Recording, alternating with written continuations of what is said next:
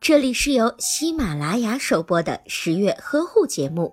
十月呵护帮助孕妈妈们摆脱孕期中的各种烦恼。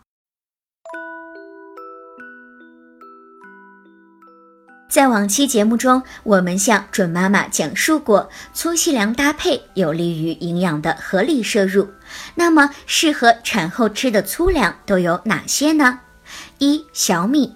小米含有丰富的蛋白质、脂肪、碳水化合物以及多种维生素、多种氨基酸，是营养价值很高的粗粮。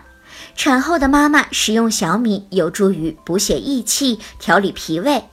二、玉米，玉米含有维生素 B 六，可以加速肠胃的蠕动，能够有效的防止便秘。产后妈妈如果发生便秘的情况，可以吃一些玉米来调理。三黄豆，黄豆中除了一些常规的营养素外，钙含量也非常丰富，是产后补钙的理想食品。